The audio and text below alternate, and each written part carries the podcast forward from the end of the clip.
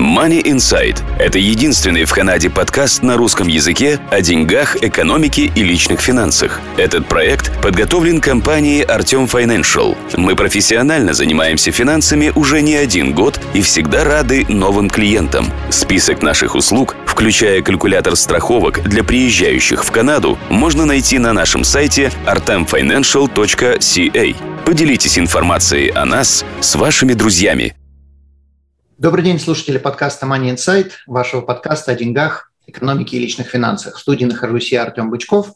Сегодня у нас будет беседа с адвокатом по поводу смерти, скажем так, по поводу э, законодательства, когда человек уходит из жизни, estate planning, то, что на английском называется. С этим гостем мы уже делали подкаст в прошлом, э, видео прошлом. Но, тем не менее, сегодня мы решили расширить тему. Также появилась новая информация, которую мы сегодня хотим предоставить нашим слушателям. Олена, добрый день.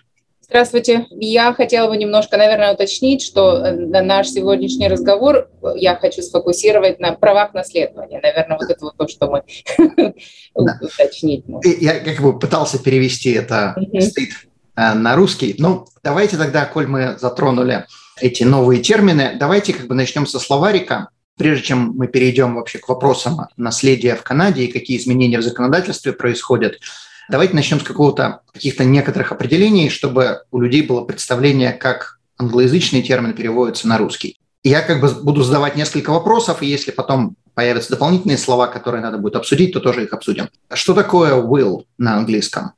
Это завещание. А, я думаю, всем знакомо это слово в русском языке. Окей. То есть некоторые слова легко перевести, некоторые надо будет пояснять.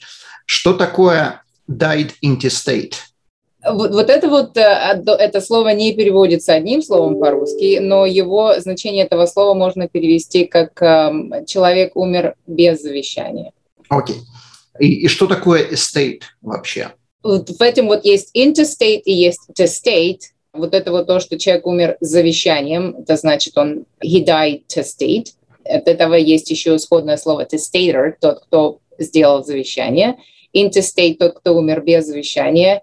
И, еще что... Estate.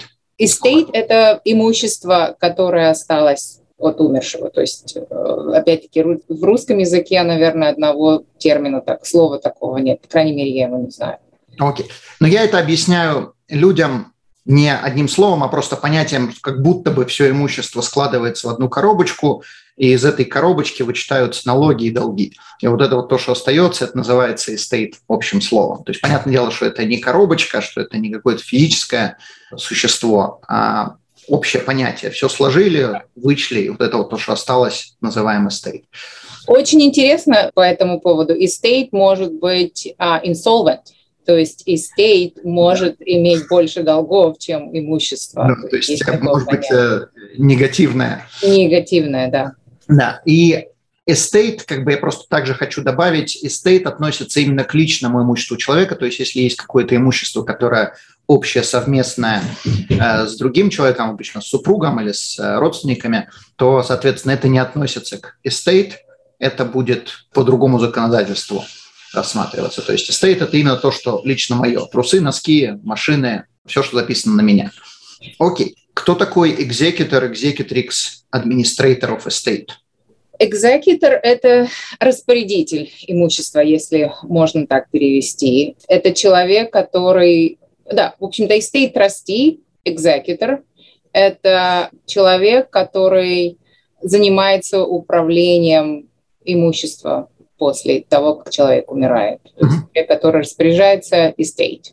Окей. Okay исполнитель завещания? Я бы скорее назвала это распорядитель имуществом. Исполнитель, да, исполнитель а, условий, которые указаны в завещании тоже. Окей. Okay. Кто такой трасти? Человек, который получает право действовать от имени умершего и выполнять те действия, которые, если бы умерший был живой. То есть в финансовом плане. В финансовом плане, да. То есть как бы распоряжается финансами умершего человека. То есть, да. Окей. Ну, то есть экзекутор это исполняет э, или распределяет имущество, а трасти имеет право распоряжаться этими деньгами. Это не его деньги, но распоряжается так, как в завещании написали. То есть, например, трасти может быть, э, если родители разведенные, мама записала бывшего мужа трасти для ребенка, то есть он получает деньги, он этими деньгами не имеет права распоряжаться для себя, но он имеет право распоряжаться для ребенка. Окей, хорошо. Э, кто такой бенефишери? Это наследник. Окей, это легко перевести. И кто такой гардиан? Это может применимо быть гардиан к человеку, то есть к личности. Это в той ситуации, когда а, наследник является несовершеннолетним. Uh-huh. То есть guardian и есть guardian of property, guardian, который, в принципе, его ее полномочия сходны с э, полномочиями трасти, либо это guardian личности, это человек, который, если есть несовершеннолетние дети и родители погибают, умирают, то назначается guardian этого э, несовершеннолетнего ребенка, то есть вступает в силу, а, я не знаю, объяснить. Отвечает за ребенка. Да, отвечает за ребенка. То есть разница между трасти и гардиан. Трасти отвечает за деньги, гардиан отвечает за ребенка. Личность, да. То есть это, в принципе, могут быть все разные. Гардиан, трасти, бенефиши, это могут быть абсолютно разные люди. В то же самое время это может быть один и тот же человек. Один и тот же человек, да. Окей. Хорошо. То есть это просто как бы обязанности разных лиц. Хорошо. Мы обсудили словарик. Теперь давайте перейдем к вопросам. Ну, элементарный самый вопрос, что такое завещание, для чего оно вообще надо в Канаде? Завещание – это документ, в котором умерший, скажем так, то есть человек, который еще жив, э, составляет документ, в котором человек указывает, кого он, она хочет назначить распорядителем имущества, то есть estate trustee and executor, и как это имущество будет распределено между наследниками. В завещании можно еще указать, опять в случае несовершеннолетних детей, кого бы родители хотели назначить гардиан для несовершеннолетних детей в случае, если оба родителя умирают, погибают. Либо в случае, если есть только один родитель, и они хотят указать свое желание, кого бы они видеть, хотели видеть а, в роли гардиан для ребенка. Попечитель, да. Но, да, попечитель, да, вот точно, попечитель, вот это вот слово. Опять-таки, нужно понимать тот факт, что несмотря на то, что указывается имя попечителя в завещании, этот человек или эти люди все равно должны будут получить разрешение у судьи подать а, ходатайство после смерти, чтобы они были назначены попечителями ребенка. В чем ценность завещания в этом случае? Это то, что указывается в волеизъявления родителя, и обычно судьи воспринимают эти пожелания как руководство к действию. И в случае, в редких случаях, когда существует еще кто-то еще хочет подать аппликацию, быть назначен попечителем, тогда волеизъявление родителя будет в большинстве случаев решающим. Угу. А насколько быстро вообще это происходит? Предположим, скажем, случилось несчастье, родитель, родители умерли, есть завещание, или, предположим, завещания нету, есть мелкий ребенок или дети, насколько быстро вообще суд организовывается и решает, будет так, так или по-другому? Существует такая организация, которая называется Children's Aid Society. Такие организации существуют в каждой провинции, которые имеют полномочия приходить и становиться попечителями ребенка, пока не найдется тот, с кем этого ребенка оставят. И обычно работники Children's Aid Society ищут родственников, кого-то близкого, кого ребенок знает в таких ситуациях. И наличие завещания и указание того, кого родители хотели назначить бы попечителем, является очень большим фактором, если эта информация становится известна Children's Aid Society. К вопросу о скорости. Обычно такие вопросы решаются довольно быстро, потому что это в интересах государства, чтобы ребенок находился на попечении а, доверенного лица, что дает завещание, указание попечителей в завещании, это дает право этим людям, по крайней мере, на первые три месяца являться попечителями, пока это не будет одобрено в суде.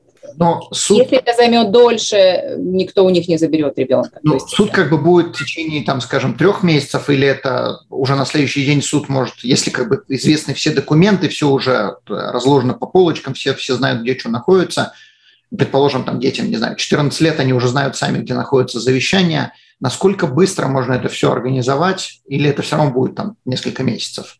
Здесь вопрос практически, как можно быстро это сделать. Те ситуации, которые показывают в американских фильмах либо в шоу, в которых сегодня пришел клиент, а завтра адвокат уже в суде, такие Выиграл ситуации дело. Крайне редкие. Они бывают, а, бывают такие ситуации, но в этом случае как минимум займет несколько недель, пока документы все подготовятся, все будет отправлено в суд. Сейчас все документы отправляются в суд электронным способом. В Онтарио это занимает как минимум 5 дней для того, чтобы с того момента, как мы э, эти документы отправляем в суд и приходит подтверждение, что документы получены. То есть практически ну, как минимум несколько недель это займет перед тем, как человек получит одобрение. Но опять-таки наличие завещания и указание, что этот человек был назначен guardian, э, это будет иметь огромную силу. Окей. Okay. Значит, завещание мы обсудили. Это документ, в котором мы назначаем наследников, в котором мы назначаем экзекутор, то есть тот, кто будет исполнять завещание. Но я думаю, что для большинства слушателей основная причина, почему вам нужно делать завещание, я как бы подчеркну, нужно делать. Как бы я завещание не пишу, с этого ничего не зарабатываю, поэтому считайте, что это бесплатный совет. Делайте завещание однозначно, и причина, почему вы будете делать, это именно мелкие дети. То есть, как сейчас Лена и сказала, что это вы записываете туда Гардиана, даже если у вас не будет завещания, нет мелких детей, но все равно ваше имущество не разбежится по государству, там могут быть какие-то большие налоги, предположим, или какие-то, или дольше это будет, но все равно э, в семье ваши деньги останутся. А вот э, как это будет в плане мелких детей, если завещания нет, то это будет серьезная проблема. Окей, хорошо. Э, если, предположим, скажем, человек сюда приехал из другой страны или переехал там, из одной провинции в другую, и у него было завещание или из другой страны, или из другой провинции. Насколько важно иметь завещание из другой провинции, или это вообще лучше не, желательно не иметь его и сделать заново? Если завещание было сделано в Канаде, оно будет действительно по всей Канаде. И если завещание было сделано в другой стране, как говорится, it depends. да. Завещание должно отвечать всем требованиям формальности. Да. Завещание должно быть в письменном виде, должно быть подписано человеком, от имени которого это завещание сделано, должно быть засвидетельствовано э, двумя свидетелями. Э, это основные требования формальности, датировано и, естественно, должно четко определять, называть, кто будет исполнителем, управляющим имуществом, кто будет наследники. Если завещание сделано в другой стране и соответствует всем этим требованиям, то я не вижу причины, почему оно не будет действительно на территории Канады. А по поводу языка? Тогда, да, то есть завещание, если завещание сделано на иностранном языке, а не, не по-английски. Um, хм, интересный вопрос. Если честно, никогда с этим не сталкивалась. В принципе, я думаю, что э, в этом случае тогда, наверное, нужно будет обращаться в суд, чтобы судья подтвердил, что это действительно, это завещание действительно на территории провинции Онтарио. И это а, кстати, этот вопрос подводит меня к э, вот изменениям, которые в законодательстве э, будут введены в начале следующего года, в январе 20, 2022 года. До сегодняшнего времени, если завещание не отвечало всем формальностям, обычно оно было признано недействительным, и человек, получается, умирал без завещания. Изменения в законодательстве, которые вступают в силу через несколько месяцев, дают возможность э, судье Верховного суда, э, Superior Court of Justice, принять решение, все-таки рассмотрев документ, который, в общем-то, подлежит сомнению, является ли это действительным завещанием или там чего-то не хватает. Uh-huh. Судья получает полномочия, принимает решение, что действительно это завещание а, должно быть принято к рассмотрению и является действительным. И, и, наверное, тот факт, что если, если все требования присутствуют, перевод на английский язык, наверное, не, не сделает это завещание каким-то дефективным. И, наверное, будет принято к рассмотрению. Ну, я, я сделаю рекламу за вас. Я советую, что лучше не берите, как бы, не берите шанс, то, что называется, и сделайте нормальное завещание в провинции, где вы живете, потому что, во-первых, все эти переводы тоже стоят денег, это все будет кучу, занимает кучу времени, и при этом будет ли оно работать или не будет, никто не знает. И это действительно, да. И оставлять этот вопрос на потом, когда уже ничего изменить когда нельзя. вас уже и нету. Да, когда изменить ничего уже нельзя, и все, вы попадаете во власть э, суда. В общем-то, да. Это Такое будет... настроение будет, да. А вот, например, новое законодательство, коль мы уже начали на эту тему говорить, какие могут быть условия, когда судья примет решение в ту или иную сторону. То есть, например, там, не знаю, кофе вылили на завещании и росписи свидетелей не видно.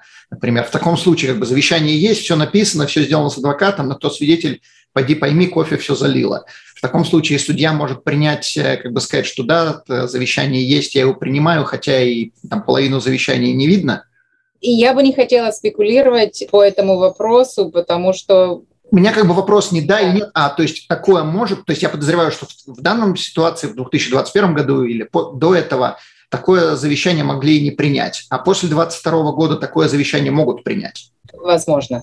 Окей, хорошо. Для чего вообще нужен адвокат в завещании? То есть в некоторых провинциях можно завещание написать от руки. Известный случай в Альберте, когда у человека, по-моему, упал трактор в Альберте, и он написал завещание чуть ли не кровью и, соответственно, это завещание было признано. Для чего вообще нужен адвокат, если я могу сам просто взять бумажку и написать все от руки, все, что есть, завещаю там, Дуне? К слову, такие завещания могут быть признаны для рассмотрения в провинции Онтарио также, но это называется holograph will, то есть завещание, а, написанное от руки, оно должно быть полностью написано от руки, и это должно быть сделано самим умершим, оно должно быть подписано и должно быть четко обозначено желание, чтобы четко можно было определить, что умерший хотел завещать. Да? Такие ситуации существуют и в Онтарии, и они будут продолжать существовать. И, может быть, если у умершего остался один трактор, и он хочет завещать его своей любимой женщине или кому бы то ни было, может быть, для этого человека недостаточно денег, чтобы нанять адвоката, чтобы сделать это все правильно и рисковать, будет ли это принято как действительно завещание, либо это будет рассмотрено как просто кусочек бумаги.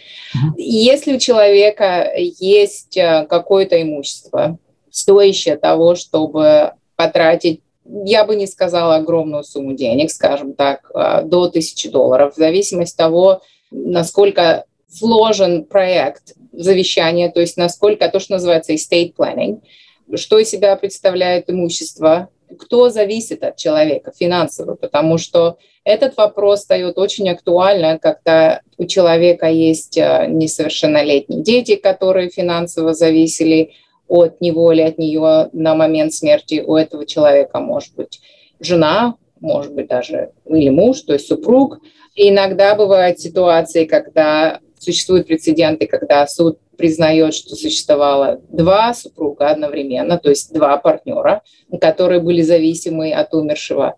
И роль адвоката в этом случае такова, что адвокат объяснит все потенциальные проблемы, которые у человека могут возникнуть. То есть у каждого человека обычно существует какой-то план в голове, что этот человек хочет, чтобы произошло после его или ее смерти.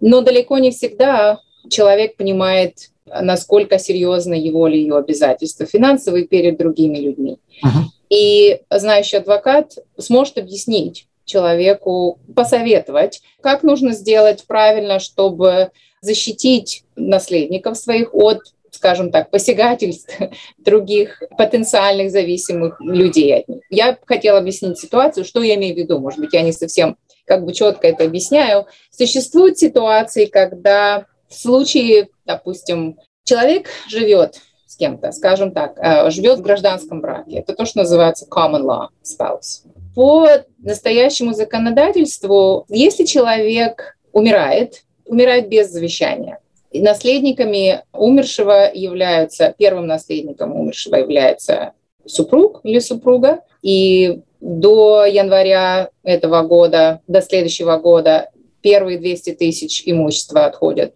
супругу, а если имущество стоит больше, чем 200 тысяч, остаток делится между супругом и биологическими детьми.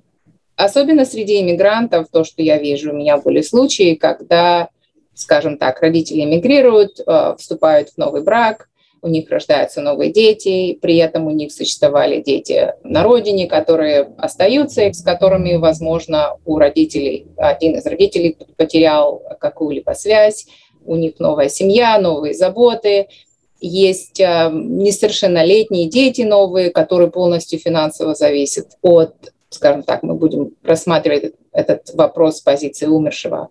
И человек умирает, думая, что все, что у него или у нее остается, будет разделено между, скажем так, будет отдано супругу, супруге и, скажем так, новым детям, да, с которыми живут в семье, не понимая того, что все дети, которые биологические, которые существуют на этой земле, будут делить имущество умершего. Либо умерший, допустим, составляет завещание сам по себе и оставляет, скажем так, не указывает в завещании одного из своих детей, либо полностью отдает все свое имущество, назначает наследниками только своих биологических детей, при этом оставляя за пределами завещания свою новую супругу или своего нового супруга. И это будет большая ошибка. Почему? Потому что финансово зависимый супруг супруга получает право обращаться в суд и выбирать, делать то, что называется э, election, и выбирать, либо они хотят они воспринимают, что завещание является действительным, и они ничего не получают, либо они подают в суд заявление, что они хотят раздел имущества по а, Family Law Act, я говорю это в провинции Онтарио, либо они делают а, ходатайство в суд как dependent. А, это называется dependent relief claim, по которому они получают право, то есть по суду они могут получить часть имущества умершего, либо даже все, в зависимости от того, какова величина этого, то есть имущества, общая сумма, насколько финансово зависимы они были, настолько здесь много факторов вступает в силу. Но что происходит в тот момент, когда человек умирает, оставив завещание, не включив в него финансово зависимого ребенка либо супруга, это выливается в огромные потери финансовые для estate, для в принципе, наследников, потому что начинается судебное слушание, уходит очень много денег на адвокатов, огромный спор, это может затянуться на долгие годы, и при этом никто ничего, а, никто не получает доступа к имуществу умершего, а все замораживается и тянется. Да, то есть вот в этом ценность совета адвоката в том, что человек, придя на консультацию к адвокату, сможет получить ответ на многие вопросы, включая те вопросы, которые вы только что я объяснила. Кому что полагается. Кому что полагается, и да. Но я людям очень просто объясняю. Вы с адвокатом будете общаться или до, или после смерти. Только до смерти по вашей цене, после смерти по неизвестной какой цене, и сколько это времени будет, тоже неизвестно. У меня была ситуация, когда я работал в банке, реальная история, когда ко мне пришли три брата, им было уже где-то под 60 всем троим, приблизительно одного и того же возраста. У них недавно умер папа, и у папы в RBC был банк, э, счет. У папы лежало порядка 90 тысяч на самом обычном сейвингс аккаунте. Больше у папы ничего не было, ни квартиры, ни машины, ничего. Все, что папе в 90 с чем-то лет осталось, это 90 тысяч на сейвингс аккаунт. И он э, от руки написал завещание. Все свое имущество, то бишь вот этот несчастный счет, э, разделяю между тремя сыновьями – в равных долях. То есть все ничего, все завещание было написано э, рукой, как бы по закону, но все три брата были и наследниками, и свидетелями завещания. Угу. Когда это завещание пошло в суд, судья почесал репу и сказал, что-то как-то нет, не катит. И назначали слушания, они должны были нанимать адвокатов. Причем проблема еще заключалась в том, что папа жил в Калгаре, а все три брата жили во всех трех разных провинциях. Mm-hmm. И поскольку у папы здесь не было ни дома, ничего, они должны были втроем прилетать в одно и то же время, причем он, они были записаны и три одновременные наследника, и одновременно три экзекутора, и одновременно три свидетеля. То есть все, что нужно было делать, нужно было делать втроем. И они должны были прилетать в Калгари, платить, э, снимать отели, где-то жить, Сколько денег они на это потратили, я просто не представляю из этих 90 тысяч. То есть если папа просто пошел и сделал завещание с адвокатом, он бы там сэкономил им десятки тысяч долларов, заплатив за завещание, не знаю, 500. Так что да, делайте завещание и слушайте советов адвокатов, а не соседей или там знакомых. Хорошо. Нужны ли в завещании свидетели и когда они нужны, когда они не нужны? Вот это я начала с формальных требований к завещанию. То есть завещание должно быть подписано человеком, который делает это завещание в присутствии двух э, свидетелей. И это не обязательно должны быть адвокат и кто-либо еще. Это, это может быть кто угодно, кроме супруга завещателя и людей, которые указаны в завещании как наследники. То есть вот в этот случай, который а, вы описали, что как раз э, вот распорядители могут быть свидетелями, только не могут быть наследники свидетелями, либо их супруги. Окей. Для чего и в каких ситуациях, и вообще, как бы это в словарике мы это не обсудили, кто такой commissioner и для чего он нужен, когда он присутствует в завещании, надо ли заверять commissioner of? Commissioner of не нужен для завещания, достаточно свидетелей. Опять-таки, обычно, если это составляет адвокат, адвокат является одним из свидетелей, обычно еще либо секретарь, либо другой адвокат, который работает в офисе, являются свидетелями при подписании завещания. Не нужно commissioner oath. Для чего нужен commissioner oath? Когда подписывается завещание, один из свидетелей, который подписывает завещание, должен подписать это то, что называется affidavit of execution. Это свидетельство, подтверждающее, что этот свидетель в присутствии другого свидетеля присутствовали в момент подписания завещания такого-то числа, когда это завещание было подписано. И вот этот вот affidavit, он должен быть подписан в присутствии commissioner. Окей. Okay. А адвокат, который подписывает, может ли э, сделать этот affidavit? Да, но адвокат должен этот affidavit э, подписать в присутствии другого адвоката. Господи, свидетель на свидетеля, понятно. Да, свидетель на свидетеля. И очень интересно, потому что, к сожалению, даже некоторые адвокаты, которые готовят э, завещание, забывают, либо по какой-то причине не делают этот affidavit of execution в момент подписания завещания. И у меня вот буквально последний месяц было два файла, когда мне принесли клиенты оригиналы завещания, в котором не было прикреплено это affidavit of execution, и суд не принимает завещание для рассмотрения без этого документа. То есть приходилось... Если, скажем, да. пришли к адвокату, сделали завещание, адвокат со свидетелем, с секретарем, с секретаршей подписали это э, завещание, но не сделали афидевит, то есть еще отдельную бумажку, не пошли к комиссионеру, не подписали свою роспись с другим свидетелем, в таком случае э, суд не принимает такое завещание, хотя оно и было сделано с адвокатом. Ну, суд примет завещание после того, как еще дополнительные шаги должны будут сделаны. Еще это создает требования к еще одному шагу, который будет заключаться в том, что или экзекутор, либо доверительные лица, либо наследники должны будут подписать еще один affidavit, в котором они должны указать, что, к сожалению, этого affidavit execution сделано не было, но мы знакомы с росписью умершего, мы знаем, мы видели, как Э, этот умерший подписывал, мы сравнили с э, другими экземплярами подписи, и мы подтверждаем, что эта подпись действительно является подписью умершего. То есть все это усложняет процесс, естественно, усложняет, удорожает процесс, и опять-таки нет никакой гарантии, что этот документ даже будет принят э, к рассмотрению.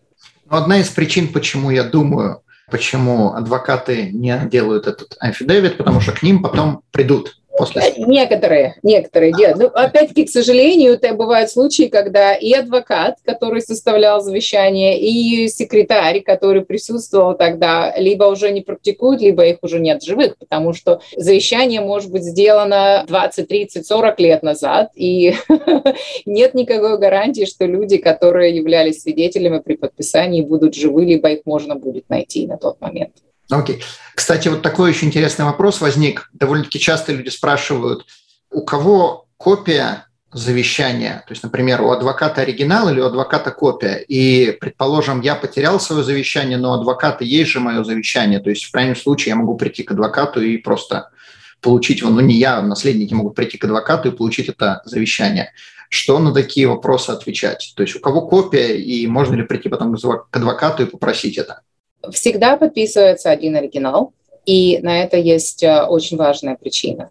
Почему? Потому что если нет оригинала завещания, предполагается, что этот оригинал был уничтожен. Человек на протяжении жизни может составлять очень неограниченное количество завещаний. Пока человек является дееспособным, То есть в своем уме находится, человек может менять свои желания и подписывать множество разных завещаний. Поэтому, когда подписывается новое завещание, в нем указывается, что все предыдущие завещания, если они существовали, отменяются. И все существующие завещания на тот момент должно быть физически уничтожены. Поэтому очень важно, чтобы оригинал, который подписан, находился, хранился в сейфе, где-то в, в таком месте, где он не пропадет, не сгорит, не зальется водой и так далее. Если завещ... оригинал завещания теряется, существуют случаи, когда копия может быть признана судом для рассмотрения, но нужно будет убедить судью, опять-таки мы возвращаемся к тому, что это очень удорожает процесс, чтобы а, обращение в суд с просьбой, чтобы распознали копию завещания и восприняли приняли это как оригинал. Нужно будет доказать, что не существует другого оригинала. То есть э, вероятность того, что умерший подписал новое завещание после того, как вот, э, была подписана копия, завещание, копия которого существует, не было такой возможности. И это очень сложно. Поэтому у нас в офисе мы э, даем всегда клиентам, я всегда даю клиентам шанс либо оставить оригинал у нас в офисе, у нас существует э, депозиторий. Да, сейф, в котором хранятся все оригиналы. Либо, если клиент э, имеет место, где хранить либо safety deposit box, либо где-то, в общем-то, они знают, где это завещание хранить так, чтобы оно не потерялось, не пропало, тогда они берут к себе.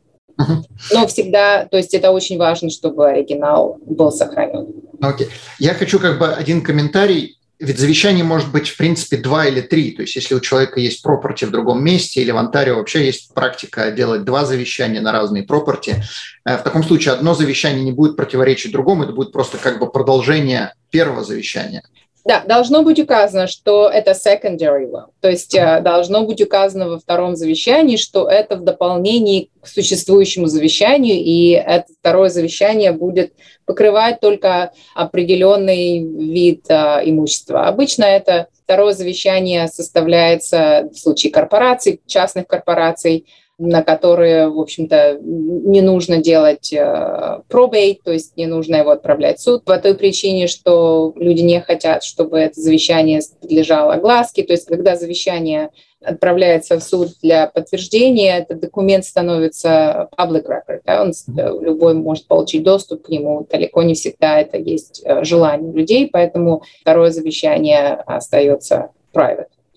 Кстати, вот насчет того, что это становится паблик рекорд, известный случай, по крайней мере, я читал, что поскольку это завещание, оно доступно всем, можно зайти в суд, прочитать, открыть завещание, прочитать, кто умер, что у него было, какое имущество, что записано в завещании. И были девушки, которые всплывали и говорили, а он со мной спал, э, дайте мне, пожалуйста, 50 тысяч, или я там оглашу публично. И семья понятия вообще не имела, что это за девушка, откуда она вообще появилась. Соответственно, отваливали и выписывали чек на немаленькие суммы. И была ли эта девушка, знала она его при жизни вообще, кто она такая, понятия никто не имел, но тем не менее, чтобы просто она не появлялась во всех газетах, какое-нибудь там публичное лицо умерло, так что если вы хотите, чтобы э, ваше имущество не подпадало под огласку, чтобы никто не знал, что у вас есть, тогда это делаете не через завещание, а другими способами, как, например, страховку, или если у вас есть какие-то пенсионные программы, назначайте наследников, чтобы это уходило им напрямую, не попадало в завещание. Окей, мы уже упомянули пробейт. Что это такое? Пробейт – это процесс, по которому подтверждается, что завещание является действительным, когда подается заявление в суд вместе с оригиналом завещания, и если все формальности соблюдены, завещание признается действительным, и выдается сертификат распорядителю, управляющему имуществом, estate trustee executor, выдается сертификат, который дает им полномочия а, выполнять все требования, которые указаны а, в завещании. И в первую очередь управляющий имуществом, получив сертификат, если они не имеют полного представления о том, из чего складывается имущество умершего, они обращаются в банки, в страховые компании, собирают всю информацию об имуществе умершего и занимаются распределением этого имущества в соответствии с условиями завещания. То есть пробейт – это процесс, который проходит в суде, и суд подтверждает, что то, что записано в завещании, то, что завещание вообще последнее, что оно действительное, что суд соглашается с тем, что как в завещании написано, так и должно быть. Да, этот процесс э, происходит в письменном виде, то есть никто не должен идти в суд и там, убеждать судью и так далее. Составляются документы, отправляются э, в суд, документы рассматриваются, и если при этом платится налог, по крайней мере, на то имущество, которое уже было найдено, и тогда выдается сертификат. Я извиняюсь, что перевел. Хочу заметить, что в Альберте и в Кубеке умирать дешевле всего, потому что вот этот пробейт фи пока на данный момент они самые низкие. В провинциях, как Онтарио, Британская Колумбия, этот пробейт фи – это процент от имущества, причем под имущество подпадает вообще все, за исключением моргиджа. То есть если у человека была какая-то ламборджини, на нее была а, огромная суда, то полностью ламборджини будет облагаться пробейт фи, а суду даже в расчет не возьмем, как будто ее не существует. Но если есть дом и есть моргидж, то тогда из стоимости дома вычитаем моргидж – или Home Equity Line of Credit, что одно и то же. И вот на остаток тогда считаем вот этот probate fee. Так что если вы хотите умирать, приезжайте к нам в Альберту, пожалуйста. Ну, на самом деле, а, да, по сравнению с другими провинциями э, в Онтарио probate fee э, выше, но это 15 долларов на каждую тысячу э, свыше 50 тысяч. То есть это выходит где-то полтора процента от стоимости имущества опять-таки, имущество того, а, то имущество, которое было зарегистрировано имени умершего. Опять-таки, мы уже начали говорить, что существуют способы, как уменьшить стоимость имущества, а, если это joint tenancy, то есть имущество зарегистрировано на имени двоих, троих. То есть в случае престарелых родителей, если отношения между братьями и сестрами э, в порядке, то есть добавляются их имена на да. на, на title, либо добавлять. Но на title здесь немножко нужно быть аккуратным. Почему? Потому что если это не супруг, и если у детей есть уже недвижимое имущество свое, здесь возникают вопросы о capital gains и так далее. Опять-таки, не да. стоит делать это самим, не получив консультацию адвоката. То есть мы сэкономим в одном, но тут да. же да. Либо на адвоката, либо um, accountant, то есть uh, человек, который понимает, uh, какие последствия могут быть после относительно налогового права. То есть точно так же вы говорили по поводу life insurance, да, страховка. И, к сожалению, существуют случаи, когда, особенно у людей, работодателей, либо какие-то другие страховки, в которые люди не назначают beneficiary, не назначают наследника, и тогда эта страховка попадает в общий стейт, то есть и вся сумма страховки тогда облагается э, налогом. Пробуйте. то есть очень важно да, очень важно, чтобы всегда был назначен beneficiary. Хорошо. Тогда у меня вопрос следующий. Что превалирует? Если у нас, предположим, есть завещание, в завещании мы записали все имущество, которое есть, переходит там Дуне, у нас есть RRSP, мы в RRSP записали все, что есть, переходит там, Васе. И, соответственно, что будет превалировать, кто будет первым, кому это пойдет, в одну сторону или в другую, если завещание одно, в RRSP написано другое. Если есть beneficiary, это отходит тому, кто написан как beneficiary в RRSP. Если RRSP является единственным имуществом, или этот вопрос я не совсем поняла. То есть, Здесь есть... вопрос, предположим, то есть когда мы написали все имущество, переходит в одну сторону, RRSP переходит в другую сторону, здесь понятно. Но предположим, мы в завещании можем написать, конкретно указать это RRSP и написать, что вот это RRSP я хочу передать в одну сторону, Дуне а в RSP написали совершенно другого наследника. То есть одно и тот же RSP, но написаны разные наследники. В таком случае как это будет э, суд рассматривать? Это будет то, что было написано последнее, или RSP превалирует, потому что RSP к какому-то определенному принципу идет? Это тот вопрос, который должен быть решен судьей. То есть это в том случае, когда когда beneficiaries по завещанию и по RRSP, наверное, им придется нанимать своих адвокатов и бороться, а, бороться да, указывать, э, пытаться доказать, что их позиция prevailing, я не знаю, то есть преобладает, да, а лучше этого не делать. Опять-таки, почему, придя к адвокату и э, объяснив всю ситуацию, писав все свое имущество, э, этих проблем можно избежать. Это довольно-таки скажем так, недешевые проблемы, которые будут решены, и половину имущества перейдет в суд и адвокатам. Поэтому лучше сделайте, заплатите одну какую-то небольшую сумму и получите правильный совет. Окей. Что такое Certificate of Appointment и когда он э, выписывается, кем он выдается?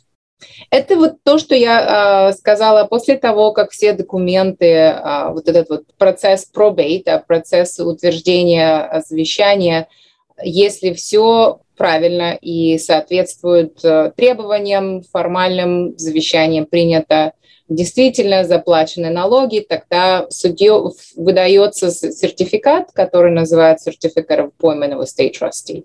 Uh-huh. Документ, в котором указывается, что определенный человек, который подал это заявление, назначается executive trustee и получает все полномочия.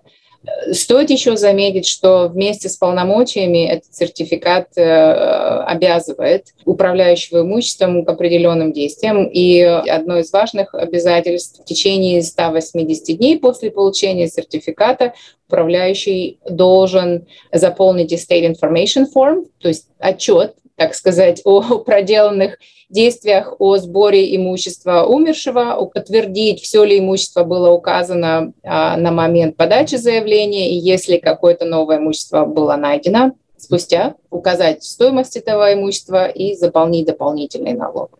Окей. А в плане имущества что называется имуществом? Старые ботинки или там, не знаю, лыжи? То, что имеет, то, что имеет uh, value, как говорится, да, то есть если это банковский счет, какой-то investment, иногда умерший имеет uh, недвижимость, которая полна, скажем так, какой-то антиквариат, который можно продать и получить огромную сумму, либо есть э, art collection, либо то, что можно действительно продать и получить, э, оценить и получить за это.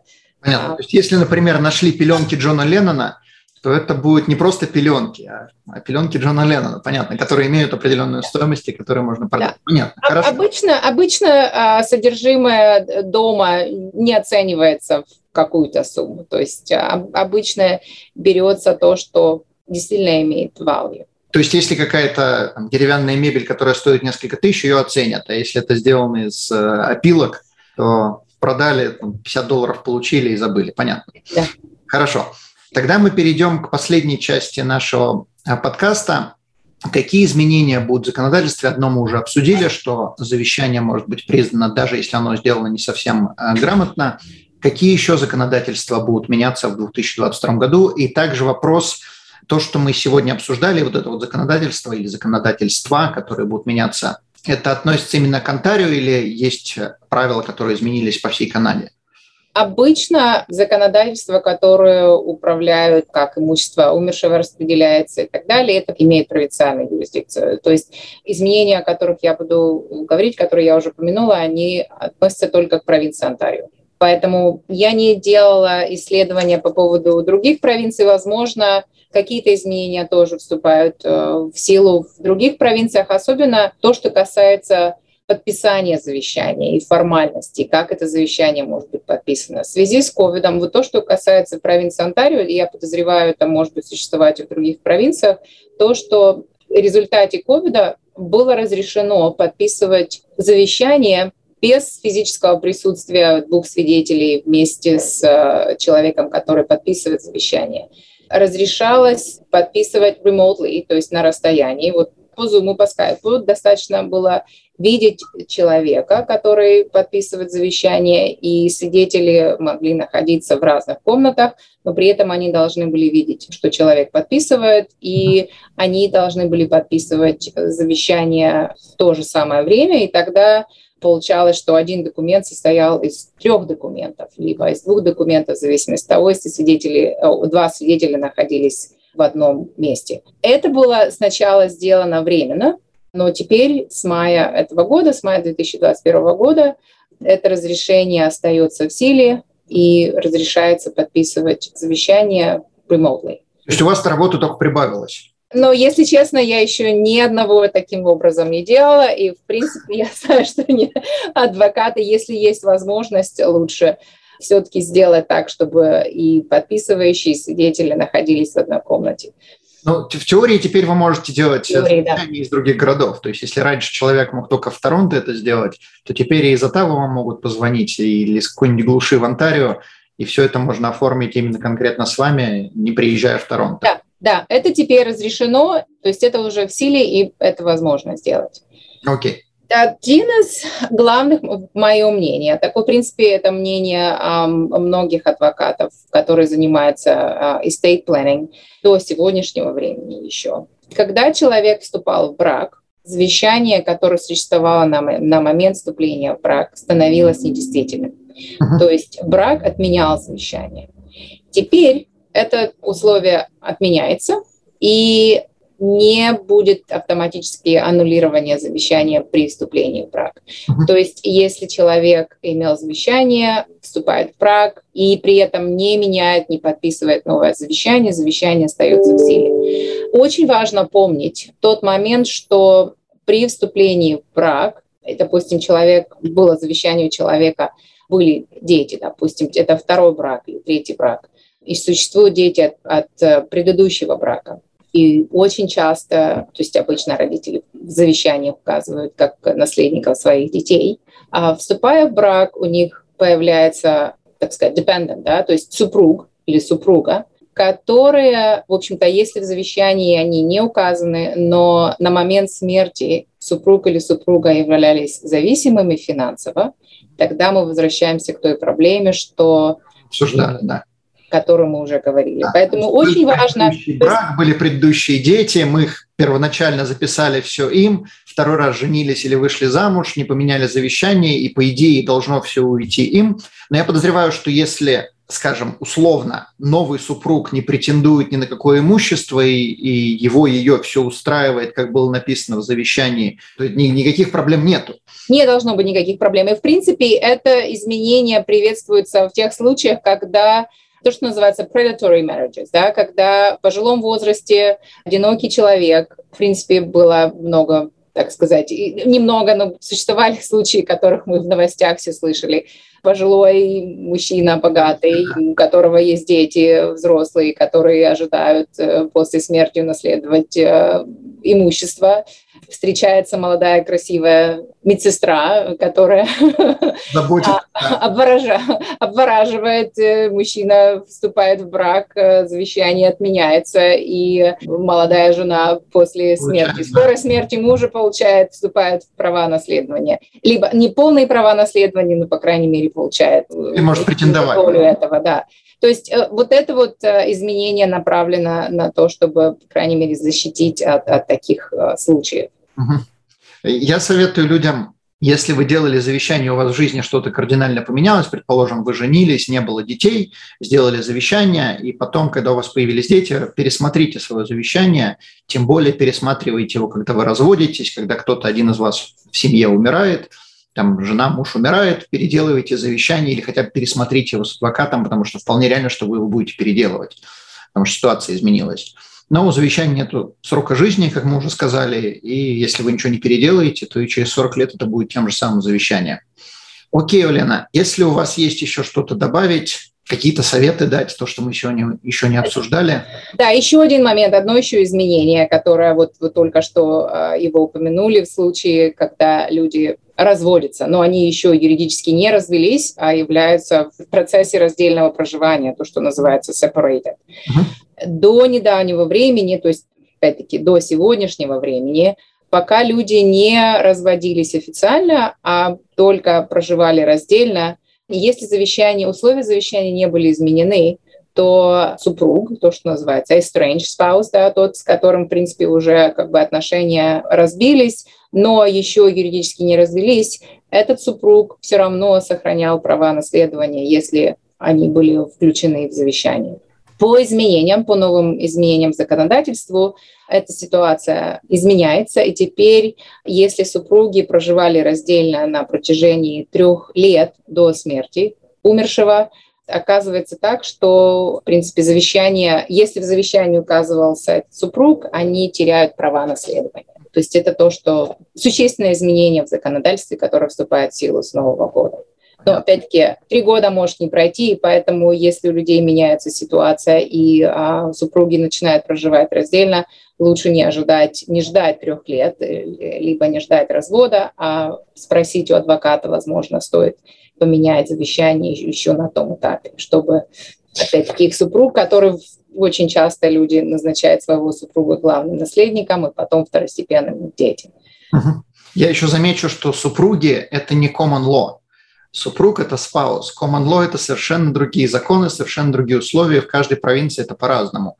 Например, common law в Альберте с точки зрения вот этого estate закона становятся супругами через три года проживания, а common law в Онтарио вообще такого понятия нет, если нет если нету совместных детей. Поправьте меня. Нет, это не, no, no, no, это неправда, нет. В common law э, в провинции Онтарио, опять-таки для разных... Для разных целей для разных целей определение, кто является common law spouse, различается. И для семейного права common law spouse для семей... да, для семейного права. Да, да. Тот, кто достаточно проживает три года вместе, да. либо, либо имеет совместного ребенка.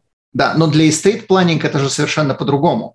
Common law для estate, если у них нет совместных детей, то они не считаются супругами. Нет, смотря для каких целей, опять-таки. Если мы говорим о dependent relief claim, то есть если человек умирает и не оставляет ничего для своего супруга, да, common law попадет в категорию зависимого common law spouse, если они прожили вместе как минимум три года. Но для этого они должны подавать ходатайство в суд, чтобы указать, какие у них есть финансовые нужды, доказать, что они действительно являлись common law spouse, что они проживали совместно с умершим на протяжении как минимум трех лет и так далее. Но в случае, если человек умирает без завещания, то на common law spouse не распространяется вот это вот то, что мы говорили, а, автоматически spouse, да, то есть для, для intestacy... Spouse это common да. Если человек умирает без завещания, то common law spouse да, да, да. Не, да, не, не является, автоматически ничего не получает, да. это правда. То есть если есть дети, то они будут считаться как супруги. Если нету детей, то это как будто разные люди, то есть человека с улицы взяли? Ну, на самом деле нет. Вот здесь даже не имеет роли, есть ли у них дети или нет совместно. Так. Если человек умирает без завещания, и они не были в официальном браке, да, не были married, на них не распространяется вот это вот то, что мы говорили, preferential share, то есть... А, даже, даже так, даже если есть общие нет, дети? Нет, нет, нет. Вот в этом дело все. Если есть дети, а, но они, супруги не были в законном браке, не были расписаны, то дети только являются наследниками.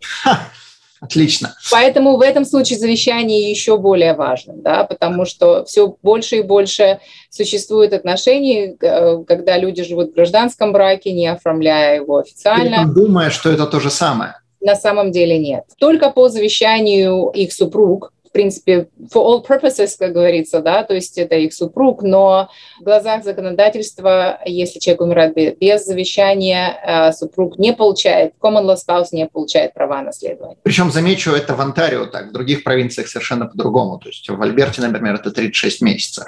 Окей, хорошо, не будем тогда обсуждать, какие есть различия в разных провинциях, потому что у каждой провинции свои приколы, и если вы живете в одной провинции, то послушайте этот, как бы скажем так, если вы живете в другой провинции, не в Онтарио, послушайте этот подкаст, но используйте его для информации, а не для того, как это будет конкретно в вашей э, провинции, потому что у вас может быть противоположно.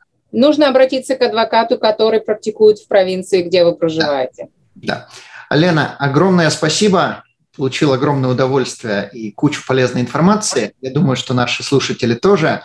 И я еще раз подчеркну, делайте завещание, потому что все равно все мы смертны, и с этим мы все равно столкнемся, и когда-то ваше завещание будет действовать. К сожалению, оно будет действовать не тогда, когда вы хотели, а тогда, когда оно будет действовать. Спасибо. раз спасибо. Мы обязательно поместим информацию, как с вами связаться под этим подкастом, и надеюсь, что у вас будет много клиентов, хотя я вижу вот там дырочка для новых папок, она очень... Поторопитесь, потому что мест не так много осталось. Спасибо. Хорошо. Всего хорошего. Данный подкаст сделан лишь для вашей информации. Компании, инвестиции, страховые продукты и другие материалы, упомянутые в подкасте, упомянуты лишь для ознакомления и не являются рекомендацией к действию. Так как мы не знаем вашей конкретной ситуации, то мы не можем нести ответственность за ваши действия после прослушивания подкаста. Пожалуйста, обращайтесь к специалистам, если вы не уверены, как поступить. Спасибо, что слушаете нас и не забывайте задавать вопросы.